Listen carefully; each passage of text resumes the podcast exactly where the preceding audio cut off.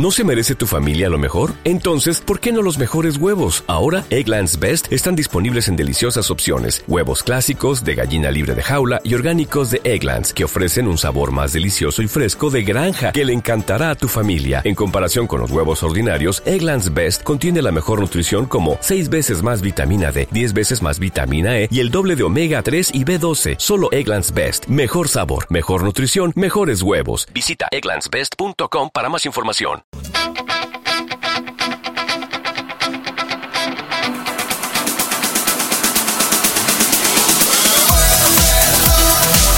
Plan D. Somos un grupo de comerciantes industriales y empresarios exitosos, profesionales y emprendedores optimistas y plenos de esperanza.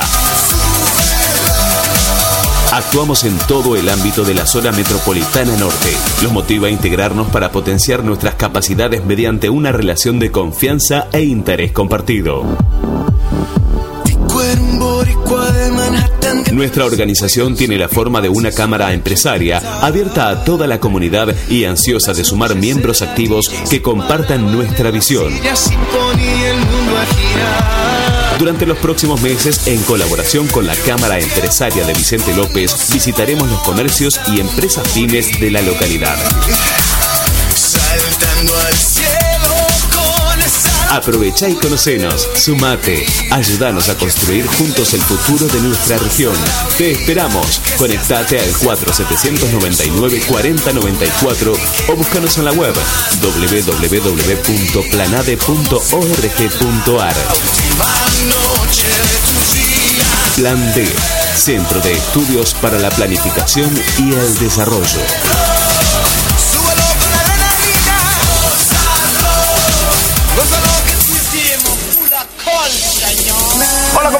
Amigos de Signos FM? Yo soy Macano y los quiero invitar a que estén en sintonía todos los lunes del programa de Panama Music. Ya tú sabes, te invita de corazón Macano. No te olvides. No se olvide. De 12 a 13, Panamá Music.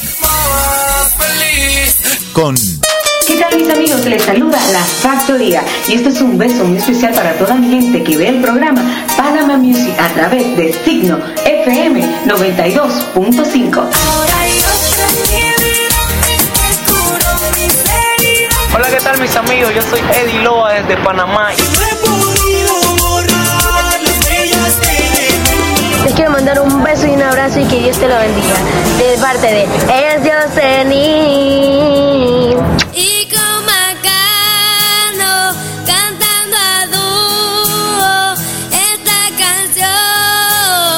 Panamá Music.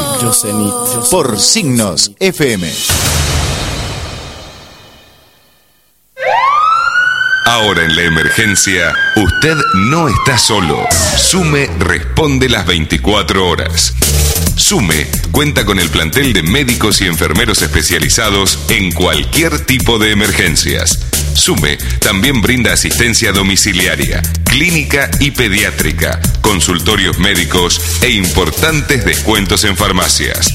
Llámenos al 4733-0043 y asóciese, que Sume responde. Es más que una pasión, es un sentimiento, una sensación compartir el momento. Es más que una pasión, es un sentimiento, una sensación compartir música es mi música. Son signos de dos. Tu música es mi música. Son signos, signos de los dos. Son signos, signos de Está en el aire. Signos FM. 92.5 MHz. Desde Munro, partido de Vicente López. Una ciudad para vivir. Fin de espacio publicitario.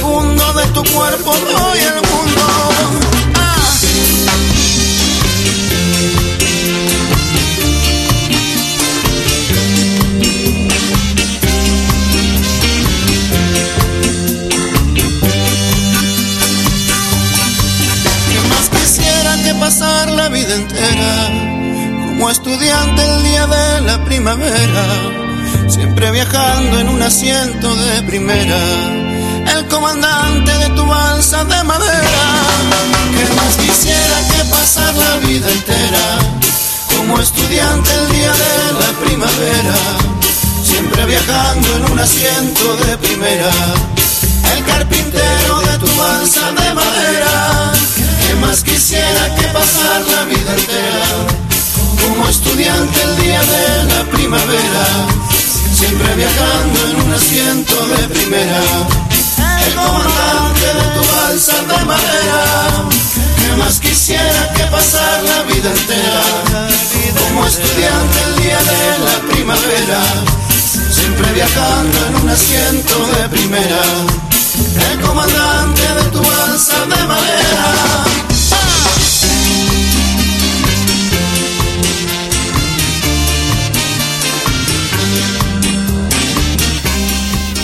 Muy buenos días de lunes con un frío importante de esos que se reflejaban en los viejos tangos de los 30. Eh, hoy un día bastante especial teniendo en cuenta los últimos matices de esta vida política tan intensa de nuestro país, sobre todo en Capital Federal y, por qué no, en el Gran Buenos Aires, más que nada en Zona Norte, ¿no? que tanto nos incumbe a nosotros. Leandro Guillén es mi nombre, los números para comunicarse con la radio 4762-0990. 4721-9581 con una difonía importante, pero por suerte tengo a mi compañero José Vila que me va a acompañar esta mañana. ¿Qué tal? Buenos días. ¿Todo bien? Bien, todo bien, por suerte, pero claro, con una mañana, como te digo, a todo trote, con hoy un invitado muy especial que vamos a presentar luego de una pequeñísima, pequeñísima tanda y largamos con un programa que promete entrevista y varias, varios vicisitudes.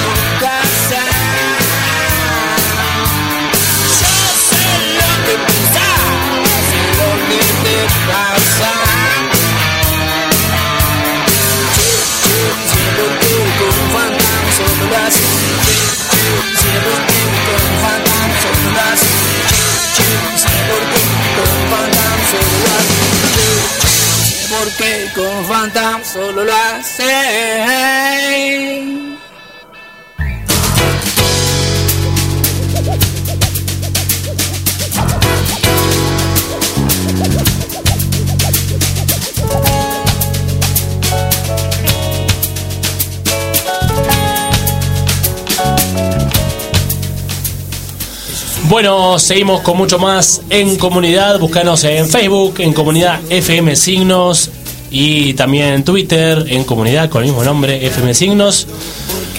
Programa en comunidad arroba gmail.com donde nos llegan mails casi todos los días. Realmente muy buena respuesta a nivel prensa, política. Además, muchísimas gracias a los jefes encargados de prensa que tan amablemente se van siempre arrimando y confiando en nuestro criterio, por supuesto. Hoy tenemos, como decíamos antes, un invitado muy interesante de Zona Norte, Alex Campbell, representante del PRO y candidato a San Fernando. Muy buen día, Alex. ¿Qué tal? Muy buenos días, Leandro. Buenos días, José. Muchas gracias por invitarme. Eh, a su disposición, eh, como siempre. Bueno, Alex, no sé si querés contarnos un poco sobre vos, tu historia, cómo llegaste a esto y qué es lo que pretendés para San Fernando. Bueno, les cuento, eh, yo vengo, estudié ciencias políticas, eh, vengo de una familia política donde mis antepasados, eh, mis bisabuelos y mis abuelos han participado en política eh, en la provincia de Mendoza. Yo soy empresario de, de la provincia de Mendoza, estoy viviendo, vivo, to- viví toda mi vida en San Fernando. Hace ya casi 30 años que vivo en San Fernando, tengo 30 años. Estudié ciencias políticas, me gradué como licenciado en ciencias políticas hace, hace ya como 5 o 6 años y me dediqué al sector privado. Y hace exactamente en el año 2008, un compañero mío de la, de la facultad, Patricio Di que llegó a diputado de la ciudad de Buenos Aires, me llamó para empezar a dar una mano en los equipos técnicos junto a Mauricio Macri. Y ahí es donde yo ingreso a, a militar un poco en política y antes, como para sacarme la gana de hacer política, eh, hacía una hora por semana un programa de radio que lo sigo haciendo con unos compañeros míos de, de la facultad. ¿Cuál es tu proyección a futuro para San Fernando? Mira, hace, hace, hace un año que yo venía trabajando, como bien, bien te decía, en la legislatura de la Ciudad de Buenos Aires, en los equipos técnicos de Mauricio Macri, y hace un año comencé a hacer política en mi barrio. Me pareció la manera eh, más fácil de poder ingresar, a ver, más fácil, por ahí eh, no es la palabra, no eh, fácil, sino la manera, la mejor manera de llegar realmente a la gente, ¿no?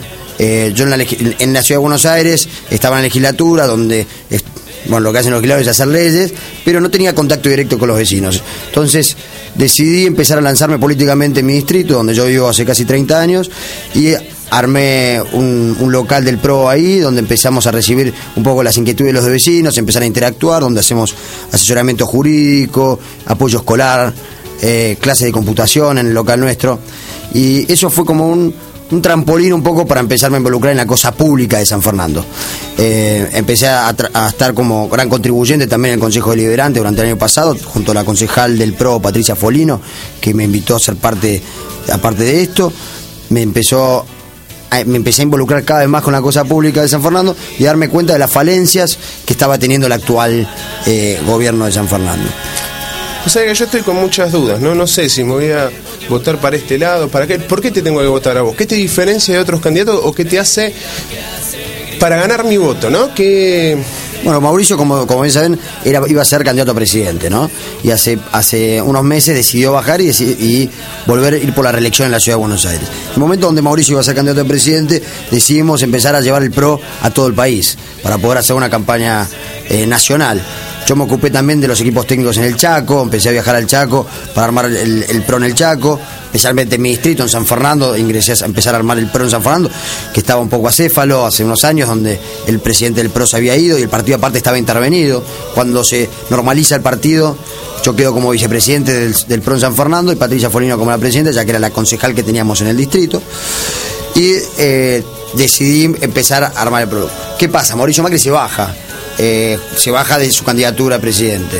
Ahí es donde quedamos un poquito acéfalos, eh, pero realmente habíamos hecho ya un gran trabajo en el distrito, donde durante todos los fines de semana salimos a llevar nuestras propuestas a la gente, a caminar el distrito y a darnos cuenta de las necesidades que van teniendo. Y eso nos llevó a decir, bueno, es, es momento de seguir participando, no importa si no tenemos un candidato a presidente, vamos a ir con nuestra no tenemos candidato a presidente ni candidato a gobernador el PRO, y hemos decidido con una boleta corta para llevar todo el trabajo que nosotros se ve reflejado en el trabajo que hizo Mauricio Macri en la ciudad de Buenos Aires, llevarlo a eh, la ciudad de San Fernando, donde vivo hace 20 años, 20 más de 25 años, llevarlo ahí y empezar a eh, llevar esas políticas. Una de las políticas donde nos basamos más fuerte es el tema de la seguridad, que creo que es una deuda pendiente que tiene Daniel Scioli y Ovaldo Mero con el distrito. Otro tema también es la falta de oportunidades que tienen los jóvenes para poder adquirir una vivienda. Por ejemplo, el Banco, el banco Ciudad, eh, cuando asume Mauricio Macri como jefe de gobierno, era el banco número 5 en dar hipotecas, no, el número 8, perdón, en dar hipotecas eh, para vivienda y créditos para vivienda. Y hace, hace ahora ya terminando su primera gestión, es el segundo banco en el país en dando créditos y es el de la tasa más baja. Entonces, esto es la manera que nosotros desde el PRO encaramos hacer políticas. Tratar de darle soluciones a la gente. Yo te tiro tres cosas y que me des tu opinión de ahora y cómo lo ves a futuro. Seguridad, salud, educación. Bueno, se- seguridad lo que me parece que es una de las cosas, no es una sensación. Acá hablan de una sensación, que no, no, no hay problema de inseguridad. Mira, acá yo camino el distrito, a mi padre le pegaba un tiro el otro día, no sé, hace, hace, hace un poco tiempo atrás le pegaba un tiro para robar una camioneta, lo mataron de casualidad. Mis vecinos, siempre, mis vecinos, pues aparte la gente, a ver, uno por ahí en la zona más rica de San Fernando no tienen problemas porque se encierran en los barrios cerrados, andan con seguridad. El problema son las partes más marginales, los, los, los, los lugares donde está faltando esa seguridad. Que uno paga los impuestos y no le dan seguridad, la salud tiene que tener una prepaga, eh, tiene que tener seguridad privada, la garita en la esquina, la educación lo tienen que mandar a un colegio privado porque no tiene ni siquiera calefacción los colegios en, en- en el invierno. O sea, es, es difícil para, para, para el vecino que está aportando, le han subido los impuestos en un índice que no es el del INDEC. O sea, hay un índice de, de- inflación, pero cuando tienen que hacer los aumentos de presupuesto y de impuestos, se valen con otro tipo de índice. El distrito en el que nosotros estamos tiene una particularidad que se ve mucho que es la persona que sale de la casita muy humilde y enfrente tiene un chalet enorme con tres plantas, o sea, hay una diferencia muy grande entre los que más y los que menos tienen. A ese que sale de su casita humilde y lo primero que ve es un chalet, ¿qué, qué, qué esperanza se le puede dar a futuro? Ya, creo que con la forma de hacer política que están que se están llevando hoy en la Argentina, donde los que más tienen cada vez tienen más, porque los intereses del dinero le dan cada vez más y los que menos tienen tienen cada vez menos oportunidades, los, los, los salarios siguen siendo bajos, se los trata la capacidad de ahorro que tiene la gente joven es, es nula, porque hoy uno no puede ahorrar para comprar una vivienda, porque tampoco tiene, eh, eh, acceso a créditos en, en, en la provincia de Buenos Aires. Eh, uno, uno camina a la ciudad, la ciudad de San Fernando y tiene la mayoría de la gente no puede terminar sus propias viviendas. Eh, por ahí no pasa tanto eso de tener la vivienda una al lado de la otra, eso no pasa, está un poco más inclinado, pero sí sé que pasa por ahí en Vicente López y pasa eso en San Isidro, tenés la cava y las mansiones al lado. O sea, eso me parece que esta brecha, esta brecha hoy tapa la nación, donde ya el 50% de la, de, de la gente vive bajo el, el nivel de la pobreza. O sea, acá me parece que este modelo que está defendiendo Cristina Fernández de Kirchner, me parece que me parece está caducando. ¿Televisores plasma para todos o educación para todos? Educación para todos, justamente. ¿Cómo? Me parece, me pare- me parece que la manera, a ver, o por ejemplo, lo que decían tema de las computadoras. Uno le entrega computadoras, pero los chicos no tienen internet, acceso a internet, no tienen cómo utilizarlas. Me parece que esa no es la solución. Exactamente. Entonces, yo lo que, lo que, lo que, lo que veo es con los el tema de los LCDs, apretando a las empresas, porque esto se aprieta a las empresas como Garabarino, Fraga, para que entreguen los LCDs y se los regalen al gobierno para poder entregar ahora en las épocas. O el tema de los planes de 50 cuotas. ¿Por qué estos planes de 50 cuotas? Estos planes de 50 cuotas se dan justamente porque la gente no tiene capacidad de ahorro. Entonces, ¿en qué compra? LCDs, se compra lavarropa nuevo, pero no porque ya no tiene ni siquiera el sueño propio de tener la posibilidad de comprar su propia casa. Ustedes O poner sus ahorros en 50 cuotas, pero de su propia casa. ustedes ahora en esta campaña, a mi entender, al tener lista chica, están trabajando el doble. Si llegan a ser gobierno, ¿van a trabajar el doble también? La verdad que el trabajo que, vos decís es, eh, es muy importante el poder llegar al vecino. Acá no se trata de una, una nosotros no tenemos un aparato oficialista donde podemos salir a hacer publicidad y a cubrir todo el distrito, sino tenemos que ir puerta a puerta con la boleta corta, como decías, porque tampoco hoy no hay eh, esa, o sea, en San Fernando no hay una cultura de corte de boleta. Creo que ni en San Fernando, todavía a nivel nacional no hay una cultura de corte. Creo que la gente no sabe ni siquiera qué va a votar el 14 de agosto. No sabe ni qué, a qué va a ir al, sufragio, para qué. Hay una falta de comunicación que me parece que a veces uno piensa que lo hacen a propósito, no sé, para poder manejar la cosa, pero no hay comunicación de qué se está votando. El otro día viene alguien y me dice, che, ¿qué se está votando ahora? ¿Qué se vota? La semana que viene ya se vota en Capital. La gente no sabe qué se está votando. Entonces me parece que hay una falta de comunicación. Hay un problema de los políticos y de los medios de comunicación que no están llevando a la gente lo que está pasando. O. Eh, actuando más, o yendo más, eh, enfocándolo sobre lo micro, ¿no? Eh, acerca de San Fernando, ¿cuál pensás que hoy es la mayor falencia del gobierno, en este caso del municipio que maneja Osvaldo Mieiro? Y realmente, ¿cuál pensás que es que sería lo primero que harías vos como intendente? Lo primero, ¿eh? Acerca de seguridad, educación, lo que vos te parezca.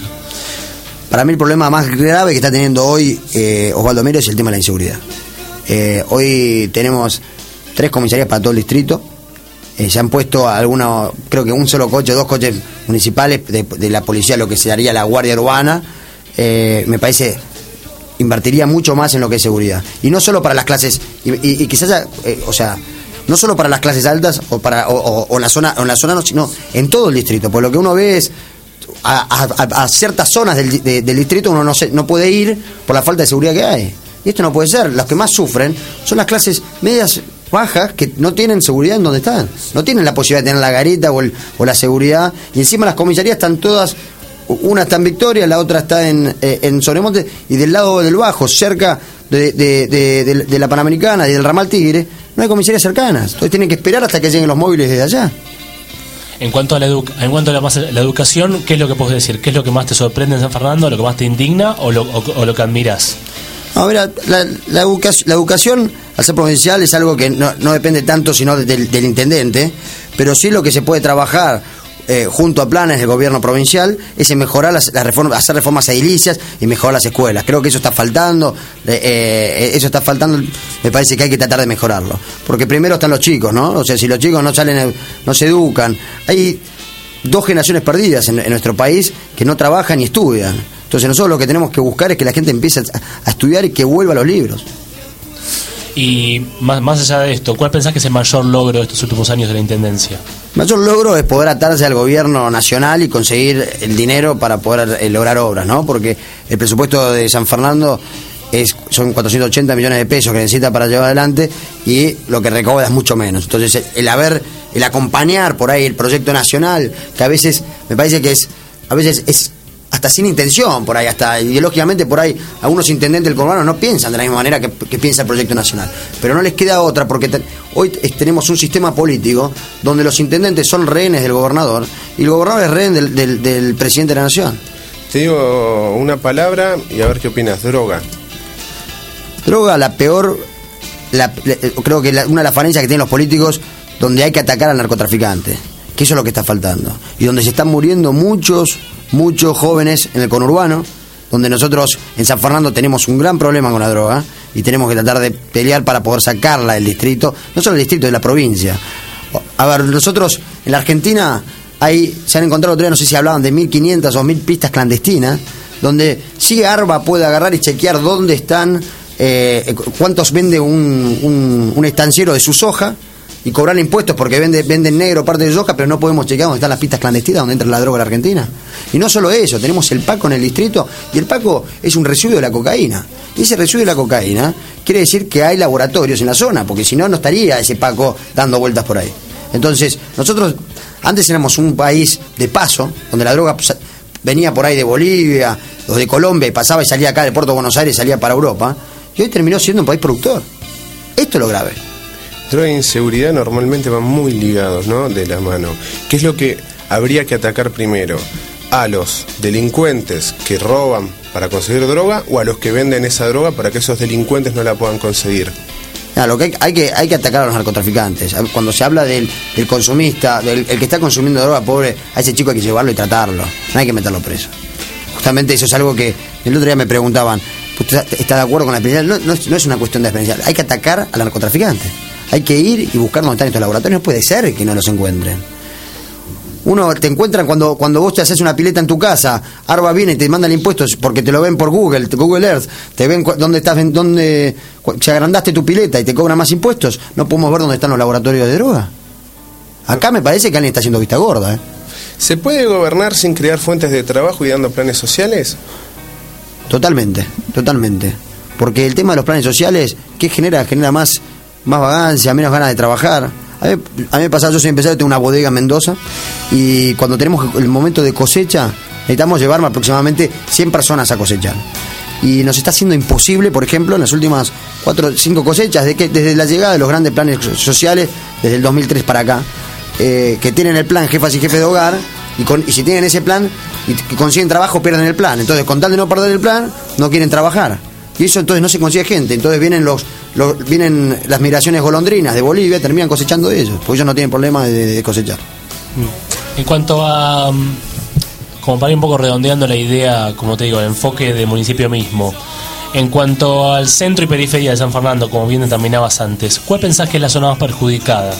Eh, ¿La zona de Villa Jardín? ¿La zona de Infico? ¿202? ¿Cuál, cuál pensás vos realmente, desde, desde tu conocimiento amplio de San Fernando, que es la zona menos agraciada o más perjudicada, según cómo se vea?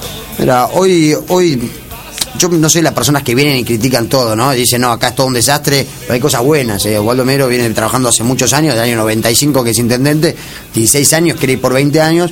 Me parece que ha hecho, ha hecho muchas cosas que las hizo bien, otras cosas que faltan hacer y que me parece que en tanto tiempo en el gobierno ya podrían haber sido hechas. Y a veces esto genera problemas de inseguridad, muertes, gente que muere por haber no atacado el problema unos años antes. Se hubieran evitado muchas muertes y muchos problemas. Entonces, en el, en, el, en, el, en el caso de que vos me preguntabas específicamente, la zona más postergada es la zona de Virreyes hacia el bajo, hacia la zona de, hacia la zona de Bancarari, toda esa zona es la zona más postergada. Y me parece que es donde hay que enfocar y donde hay que trabajar. Tenemos un distrito riquísimo, con 900 kilómetros cuadrados de islas, son 21, 21 kilómetros cuadrados donde vive casi toda la población de San Fernando.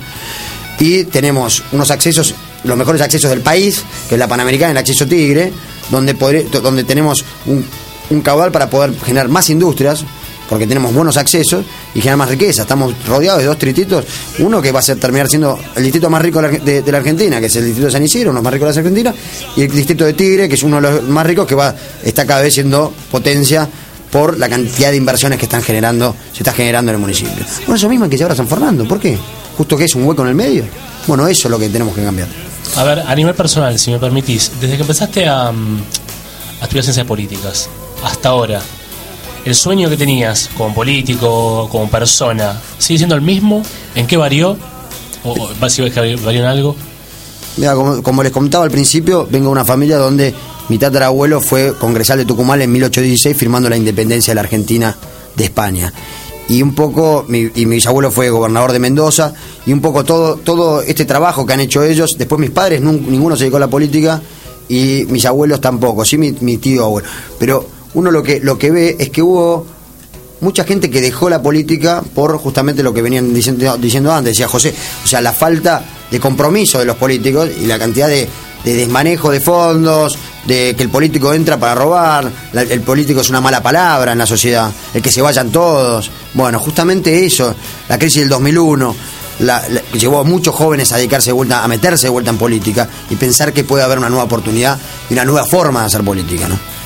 ¿Querés dejarnos alguna página de internet donde se pueda ver tu plataforma, conocerte un poco más? Bueno, ahí, pueden encontrar mi biografía y todas las notas que venimos haciendo y todo el trabajo que venimos haciendo y la dirección de nuestra sede en San Fernando, donde pueden acercarse, como bien decía antes, para asesoramiento jurídico gratuito, clases de computación, apoyo escolar. Estamos ahora haciendo una colecta de ropa para el barrio Santa Rosa. Estamos haciendo buenos tra- trabajos ahí, o sea, están todos invitados a participar. Eh, la verdad que tenemos las puertas abiertas todos los días, desde las nueve y media de la mañana hasta las seis y media, siete de la tarde, todos los días en Avenida Perón, 1783. Y nuestra página web es www.alexcampbell.com.ar o alexcampbellpro.com.ar. La página web de El Pro San Fernando es www.sanfernandopro.com. Bueno, te agradecemos muchísimo y bueno, vamos a ir a un corte y te agradecemos mucho por haber estado. ¿Algo que le quieras decir a la gente? No, eh, muchas gracias José, muchas gracias Leandro por haberme invitado acá esta mañana con ustedes y quiero decirle a la gente que vote con conciencia, ¿no? Porque después los políticos no son importados de otros países, sino salen de nuestra propia sociedad. Y al salir de nuestra propia sociedad tenemos que tener la conciencia de lo que estamos votando. Le pido que cuando vayan al cuarto oscuro se- den cuenta de que no tienen que agarrar la boleta entera a presidente, a gobernador y, a intendente la misma boleta. Hay la posibilidad de corte, hay boletas vecinales como la nuestra, una boleta corta del PRO, donde queremos realmente hacer un cambio, estamos trabajando, llenen el aparato del intendente. Bueno, lleven la boleta porque a veces el cuarto oscuro falta. Tenemos un problema en la reforma política argentina donde seguimos votando de esta manera antigua que lleva al fraude eh, en vez de agarrar y votar con un voto electrónico, o por lo menos con una boleta única, donde no tenemos que tener un gasto político tan grande, todos los partidos políticos, que hay algunos que lo pueden gastar, los aparatos oficiales lo pueden gastar, pero los, los, los partidos más chicos no, lo- no, no tienen el dinero para poder bancarse encima. Hoy tenemos la primaria en agosto y después la elección de octubre, donde vos tenés que pensar, un fiscal hoy está cobrando 150 pesos más o menos para eso. Y en cambio, si hubiese una boleta única, no se necesitaría este gasto político de fiscales. Así que esto es algo que hay que hacer, que llevarlo de los medios, porque a los partidos políticos más grandes no les conviene hacer este cambio. ¿Por qué? Porque de esta manera manejan el fraude, manejan las elecciones a su antojo. Bueno, muchas gracias. Muchas gracias, ¿eh? Vamos.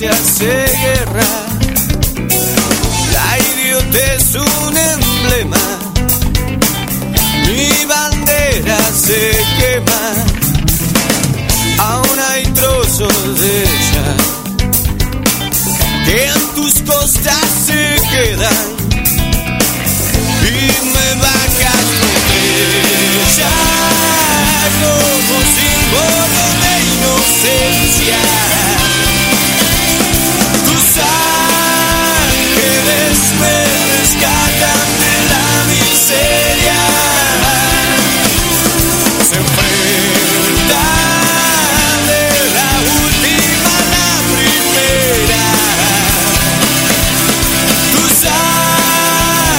me rescatan de la miseria.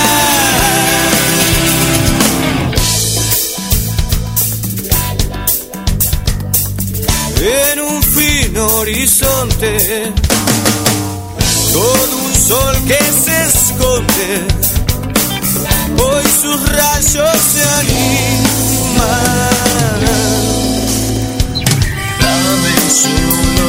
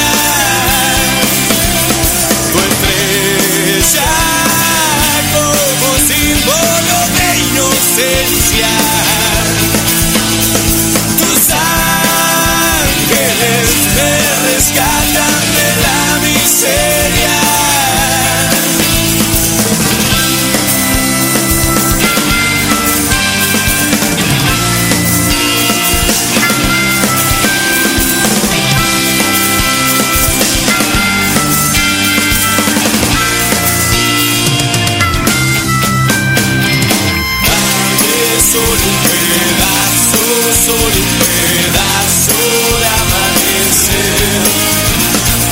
Dame solo un pedazo, solo un pedazo de amanecer. Dame solo un pedazo, solo un pedazo.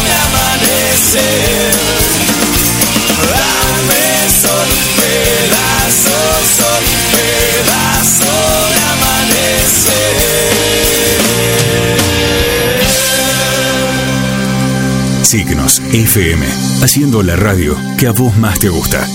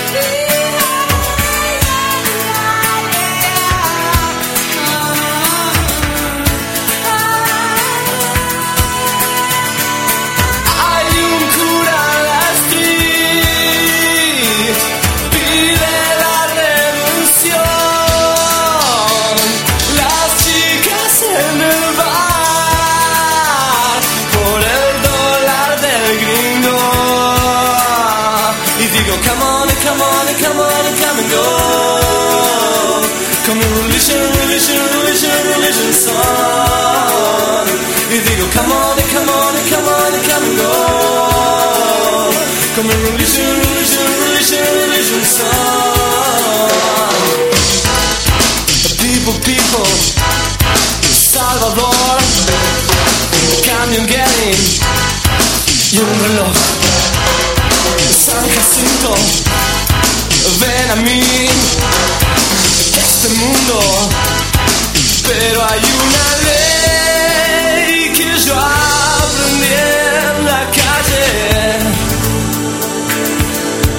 There's still love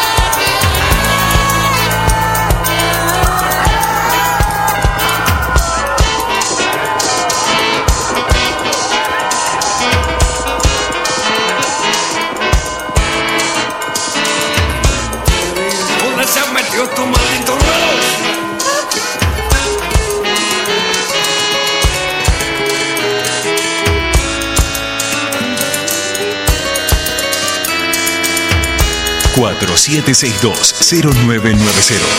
4721-9581 www.fmsignos.com.ar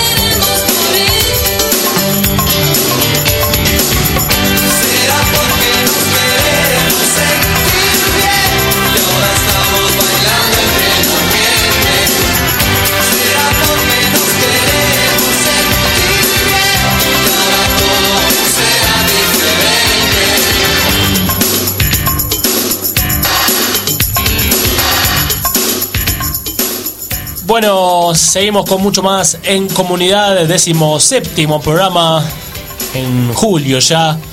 Para comunicarse con la radio 4762-0990, 4721-9581. Tenemos en el aire a Pablo Vergel, candidato a legislador por el Proyecto Sur. Buenos días, Pablo. ¿Qué tal? Buenos días, mucho gusto. ¿Cómo le va? Muy bien. Me alegro. Gracias por estar con nosotros. No, por favor. Bueno, más o menos para el público que nos oye, cuéntenos qué es lo que van a llevar ustedes de cambio a la legislatura.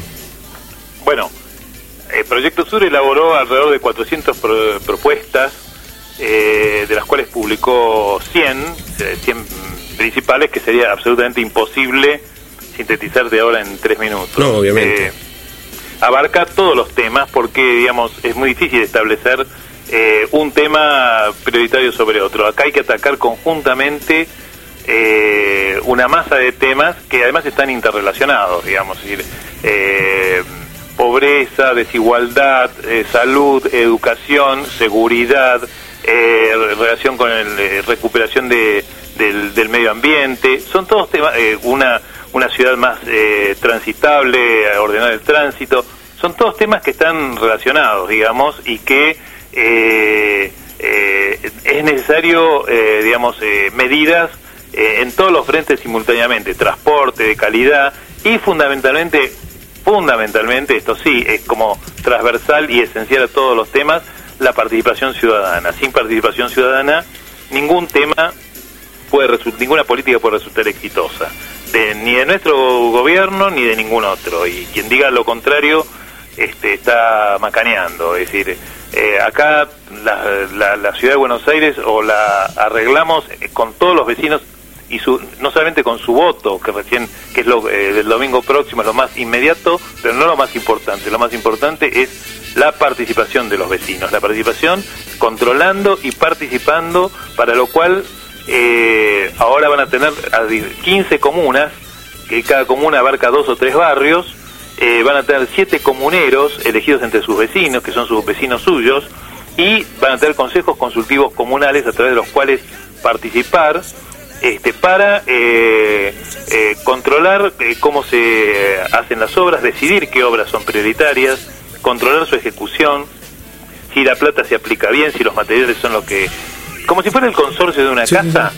Viste que cuando en, en un, en un consorcio la gente no participa, la te aparecen gastos, te aparecen las expensas, gastos raros, que vos decís, ¿y esto por qué? Y me, te suben las expensas y vos no sabes por qué, y la administración este, muchas veces te, te- te mete la mano en el bolsillo. Bueno, este, cuando los vecinos participan en, en su consorcio, esto no ocurre, ocurre menos, o no ocurre del todo. Este, bueno, las comunas son como un gran consorcio barrial y la participación vecinal es absolutamente imprescindible para que se hagan las obras que necesitan los vecinos, para que esas obras sean hechas como los vecinos necesitan, para que no haya mordida en la ejecución de esas obras, para que se cumplan los plazos, las calidades de los materiales, es decir, en fin, para eso es necesaria, imprescindible, la participación vecinal. Y nuestra función como dirigencia o como este, eh, electos para, para ocupar este, cargos en la legislatura o en los poderes eh, ejecutivos o en las comunas es abrir la puerta, mantener la transparencia y la- las puertas abiertas para que la gente pueda eh, eh, ejercer de la manera más directa su voluntad y, eh, y, de alguna manera su soberanía. Nosotros la idea es gobernar obedeciendo, eh, gobernar obedeciendo a la gente. Esto es la única que podría, va a poder hacer posible eh, las medidas concretas para restaurar el riachuelo, para eh, poner los hospitales como, como tienen que estar, que están eh, en estado de desastre, para hacer atención primaria de la salud en los barrios, para que la- los vecinos tengan centro de salud eh, primaria, atención primaria de salud eh, cercanos a su domicilio y no tengan que ir hasta el hospital por un grip, por una gripe, digamos, este, sino por cosas que realmente requieren una atención hospitalaria. Mejorar la calidad de la educación, complacer eh, eh, una educación secundaria para todos los chicos y además que los prepare para insertarse luego en el mundo laboral, que tenga sentido para los chicos y para sus familias, eh, la doble escolaridad en la primaria. Bueno, te podría seguir enumerando cosas eh, y fundamentalmente eh, cambiar nuestra relación con, con, mejorar el medio ambiente de una manera sustancial, reciclando los residuos desde la casa hasta este hasta, hasta el barrio este haciendo huertas comunitarias en los barrios para tener alimentos frescos libres de agrotóxicos eh, a disposición eh, ampliando los espacios verdes eh, todo eso que constitu- llamamos que constituye el derecho a la ciudad y por supuesto los temas de seguridad. La seguridad los vecinos controlando las comisarías designando incluso un comisionado civil en cada comisaría para que controle y los foros vecinales de seguridad controlando qué está haciendo la, la, la- policía, digamos, por qué el patrullero que llamamos hace media hora no viene, por qué la ambulancia que llamamos hace una hora no está llegando, eh, en fin, eh, la participación es el elemento diferencial que eh, diferencia entre el éxito o el fracaso en cualquier eh, en el mejor de los discursos y el mejor de, la- de las líneas de propuesta eh, pues, de acción Ya que, estaba hablando del medio ambiente, el ¿Cómo? sana- Perdón, ya que hablábamos del medio ambiente, ¿el saneamiento del riachuelo es algo posible o es solo un sueño? No, es absolutamente posible. ¿Cómo se pero lograría? obviamente, obviamente eh, eh, todo es posible. Lo que, oh, pero atención, vamos a tocar intereses. Es decir, eh, todo todo es posible, pero en todos en todos lados se benefician los intereses de la ciudadanía y se perjudica. Hay otros intereses que están medrando, digamos, y que, eh, que, se van a ver perjudicados y que se oponen, digamos. O sea, evidentemente eh, obligar a las industrias eh, que, que hoy están tirando en crudo eh, sus desechos del riachuelo, obligarlas a o a que se retiren o a que tengan los eh, o a que implementen los sistemas de depuración, les significa a ellos un costo, les significa un costo que hoy no tienen, que hoy están evadiendo, digamos. Yo escu- escucho muy seguido el mensaje que para mí... Escucho, escucho muy bajo, ¿eh? Escucho muy seguido el mensaje que para mí es confuso de decir que si hay que hacer un saneamiento del riachuelo, cierran esas industrias, aumenta la desocupación, que no las van a dejar trabajar. Sea, se puede hacer una ecología aunque las industrias no cierren. se puede hacer una ecología. En algunos casos, aunque la industria no cierre, en otros casos, industrias que se pueden trasladar o se deben trasladar porque no están en el lugar apropiado para este tipo de industria. Para eso se pueden generar distritos industriales u otras industrias que son directamente obsoletas. A ver, el tema de la desocupación no tiene por qué haber desocupación en la ciudad de Buenos Aires ni en ninguna parte del país. Muchas veces se enarbola el tema de la, de la desocupación este, por parte de industrias altamente contaminantes, no solo en la ciudad de Buenos Aires, la gran minería, eh, eh, eh, digamos, grandes industrias contaminantes amenazan con que juegan con el, con el, con, toman de rehenes a la población en el sentido de que si no va a haber desocupación. Entonces mejor callar la enfermedad que producen, el daño que producen, porque si no este, va a haber desocupación. Ese es un chantaje a la población. No tenemos por qué eh, tener industrias sucias, no tenemos por qué tener agricultura industrial eh, contaminante, no tenemos por qué comer productos este, con agrotóxicos, no tenemos por qué. Al contrario, tendríamos mucha más ocupación con agricultura familiar, con eh, agricultura campesina, mucha más eh, ocupación y productos de muchísima más calidad. Para eso vamos a hacer una red de alrededor de 100 mercados o ferias de productos este, libres de agrotóxicos, libres de trabajo esclavo, este, pero que estén en cerca del- de los vecinos, para que los vecinos tengan a no más de 10 cuadras de su casa un mercado, una feria donde proveerse estos productos. Y al mismo tiempo donde el poder de compra de esos vecinos y el poder de compra del Estado ayuden a consolidar ese tipo de eh, agricultura familiar, agricultura campesina o eh, agroindustrias, este, eh, no solo en, dentro de la ciudad, en los alrededores de la ciudad y también en el interior, donde hay eh, eh, cooperativas, movimientos campesinos, eh, digamos, este, que, que pueden no solamente producir alimentos, sino también agregarles eslabones de, industrialización, pero bajo pautas este, de calidad y, y sin, sin no contaminantes. Todo esto es, absolutamente posible, pero se requiere una voluntad política por parte de quienes ocupan los cargos, pero fundamentalmente tener el aliento en la nuca de los ciudadanos. Con nosotros también, háganos sentir el aliento en la nuca. Si no, no vamos a poder, y acompañen cuando tengamos que, no solamente para ejecutar, pero también para defender aquello que vayamos avanzando, porque vamos a tener que enfrentar intereses muy poderosos. Entonces, este, para mejorar nuestra calidad de vida. ¿Es posible la- terminar con la inequidad? ¿Es posible terminar con la contaminación ambiental? ¿Es posible sanear el riachuelo? ¿Es posible este, erradicar el polo eh, petroquímico de Docsud? Pero va a haber que enfrentarse con la Shell y con... Digamos, no va a ser fácil, pero es posible. Ahora, esto depende de la voluntad colectiva no solamente de la voluntad de los que ocupemos este, cargos. La responsabilidad de los que ocupemos cargos es eh, escuchar, la de- de- abrir las puertas, impulsar esa eh, organización colectiva y, digamos, eh, activar esa fuerza social este, para producir estos cambios. Bueno, Lo mismo, digamos, en otros temas como, por ejemplo, la separación de residuos en origen. Ahí necesitamos una enorme movilización de los chicos y de los jóvenes este, y de las escuelas para que luego en sus casas sean los transmisores de esa revolución cultural que implica separar los residuos en la casa.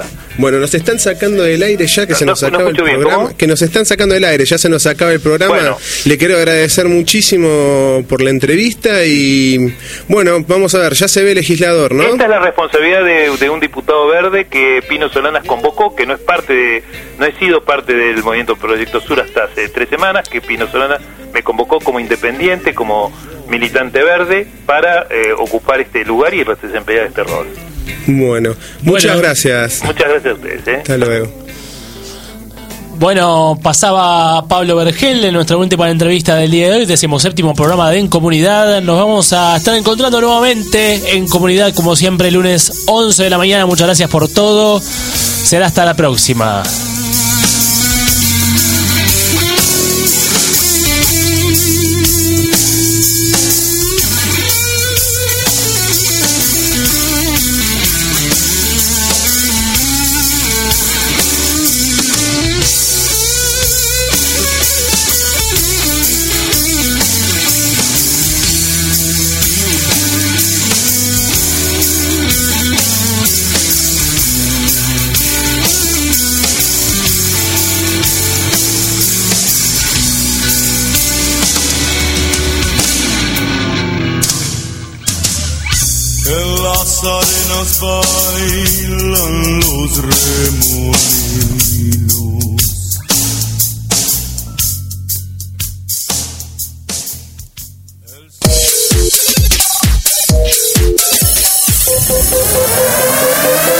De espacio publicitario. Cada día, Cada día más cerca tuyo. Cada día con un esfuerzo renovado. Cada día Signos FM 92.5. Una buena radio.